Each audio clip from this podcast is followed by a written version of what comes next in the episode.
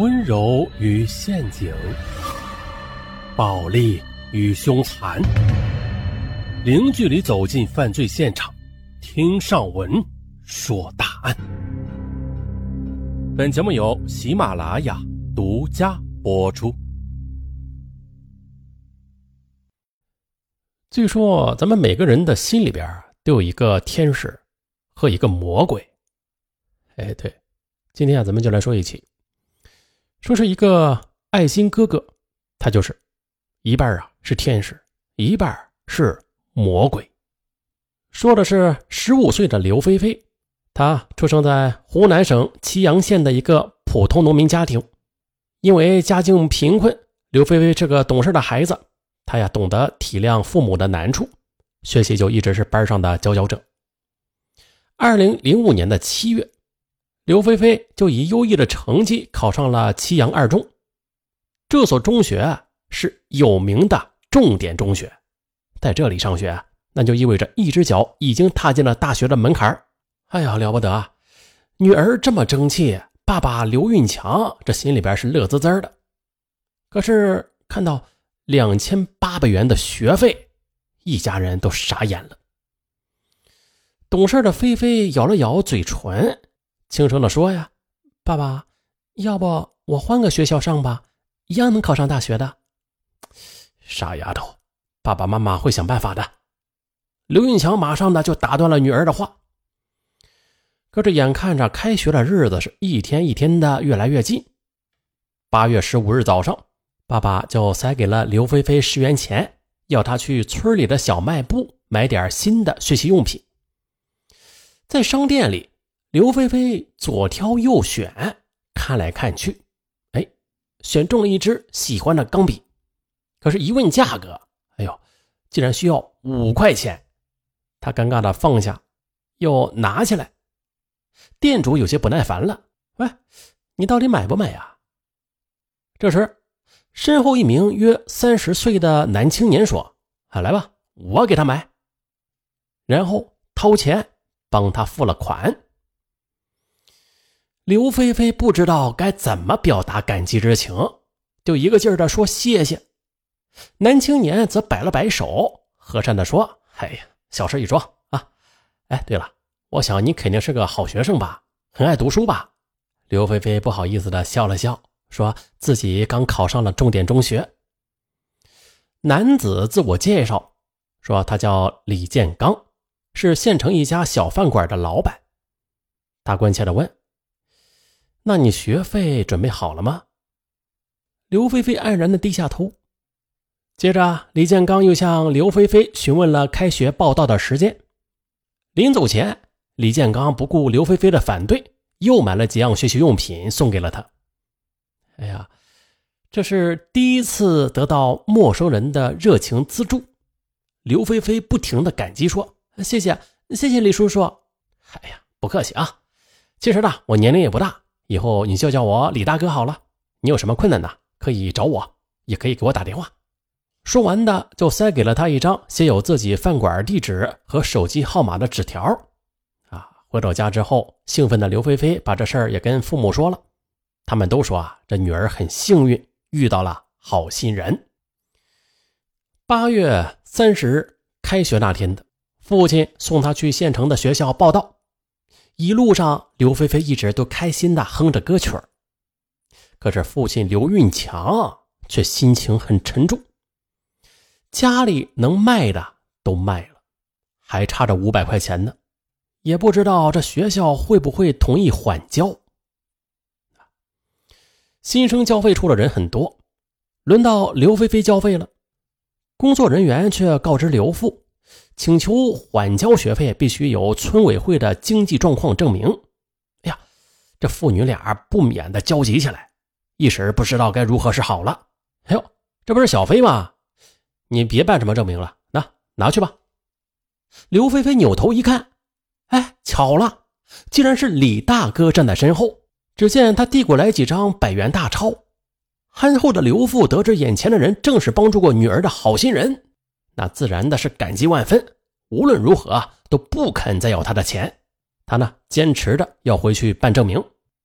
可是李建刚却把钱硬塞给了刘运强，说啊，即使回去吧，这证明也不是一下子就能拿到手的，先帮菲菲把名报上吧，别耽误了开学。他诚恳地对刘运强说：“刘叔啊，不瞒你说啊，我就是吃够了没有读书的苦，如今我开饭馆赚了一些钱，这点钱呢，对我也不算什么。看得出啊，小飞是个用功懂事的孩子，你可不能耽搁了他呀。这样吧。”我愿意以后每个月啊再资助小飞生活费二百元啊，也不多的。刘叔，您就收下我这点心意吧。刘父实在是拗不过，就感激的答应下来。看着李哥远去的背影，父女俩都忍不住的感叹呢：这真是个好人呐。很快，开学一个星期后的周末。李建刚提着水果和零食来到学校看望刘菲菲，并且提议带她到外边吃饭，说要改善一下她的伙食。刘菲菲虽然不好意思让李哥破费吧，但是也感觉呀不好拒绝他的好意，就答应了。可这毕竟是第一次单独的和异性吃饭，刘菲菲只是低着头闷吃，李建刚呢则不停的给她夹菜。就关心的问她在新学校适不适应啊？能不能吃饱啊？这学习紧不紧张啊？反正是他问一句，刘菲菲就答一句。啊，吃完饭的李建刚把刘菲菲就送回了学校。而也就是打那以后的，哎，李建刚就经常的周末去学校，还总是带上一些零食和好菜，或者带他出去吃饭逛街。慢慢的，同寝室的同学都知道。这刘菲菲啊，在县城里有个好哥哥，都是无比羡慕。两个人在一起的时候，李建刚总是给刘菲菲讲一些他在外边的所见所闻和自己创业的经历。刘菲菲对这个见识多广的李大哥也是大为佩服。慢慢的，他也不再像以前那么拘束了。每次李建刚约他，他都会很放心的跟着他出去。他也是更加的刻苦学习了，下定决心要考上大学，不辜负李大哥和父母的期望。在他眼中啊，李大哥是除了父母以外对他最好的人了。然而，他却不知道，李建刚其实啊有很多事情一直在瞒着他。三十一岁的李建刚，的确的是开了一家叫“好运来”的大排档。但是却并非是一个非常成功的商人。那是在一九九六年的六月，他曾经因为盗窃罪入狱两年，刑满释放后，他就一心呢想挣大钱，于是就借钱的在县城开了一家发廊。可是因为没有过硬的美容美发技术，开张之后生意就很清淡，整到最后的反倒是欠了一大笔债。又经过一番的冥思苦想。他决定走旁门左道，结果呢，在一次扫黄打非的行动之中，他又因为容留卖淫嫖娼，被永州市劳动教养委员会决定劳教两年。二零零二年春节过后的李建刚南下到广东去打工，这回呀很顺利，很快的就有了一定的积蓄。二零零五年七月的李建刚就回到了家乡祁阳。并且在县城投资开了一家饭馆碰到刘菲菲那天的，他是去村里走亲戚了，路过商店想进去买包烟，哎，他就看到了这店老板在不耐烦的数落着那个小姑娘，啊，他便上前解了围。在了解到刘菲菲家境贫寒却如此优秀的情况之后的，他确实的啊，就产生了资助她的念头。开学报到的日子，就特意的去看了看。而在刘菲菲父女无限感激的目光里啊，李建刚就体会到了一种成就感和满足感。他暗暗发誓啊，一定要资助刘菲菲高中毕业，甚至上大学。再加上刘菲菲崇拜而敬佩的目光，这让李建刚决定啊，隐瞒自己的过去。绝对不能破坏自己在他心目中的光辉形象。二零零五年国庆节那天的学校是难得的放了假，刘菲菲准备回家看望父母，李建刚呢则说好要来送她的。可是室友们一个个都走了，还不见李大哥的身影。刘菲菲不觉得就焦急起来，心想啊：这也许李大哥不会来了吧？可就在这时的，他听到了一楼传达室阿姨熟悉的叫声，刘菲菲就大声的答应着，欢快的冲下楼去。只见李哥站在门口。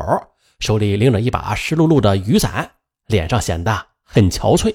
哎呀，菲菲啊，不好意思啊，我今天身体啊不太舒服，来晚了，哎，久等了吧？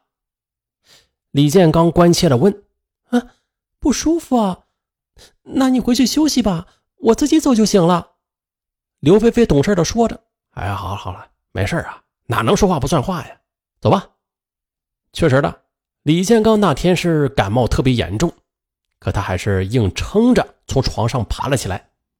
他确实的不希望刘菲菲认为他是一个不守信用的人。李建刚就这样二话不说的提着刘菲菲的行李就往外走。刘菲菲赶紧跟上前，撑开雨伞帮他遮雨。啊，为了不让刘菲菲淋到雨，李建刚就不停的把这个伞呐推向他那边，说啊他不用打伞。而刘菲菲坚决的又把伞给递回来。雨越下越大，而两个人你推我让的却都淋湿了。此时的刘菲菲啊，她虽然不满十六岁吧，但是这皮肤水嫩白净啊，身高已经快一米六了，发育的也比较丰满。这湿衣服包裹的凹凸的曲线也是若隐若现。李建刚不仅有点眩晕。啊，这本来就在感冒发烧的他呀，脚下就开始打飘了，一不小心差点滑倒。哎，刘菲菲一把就挽住了他，一声闷了一声，将李建刚给打醒了。内心那种本能的冲动也被压抑了下去。他想啊，有这样一个清纯懂事的妹妹多好呀，做一个让人崇拜的大哥多好啊，可千万别毁了自己的。好人形象。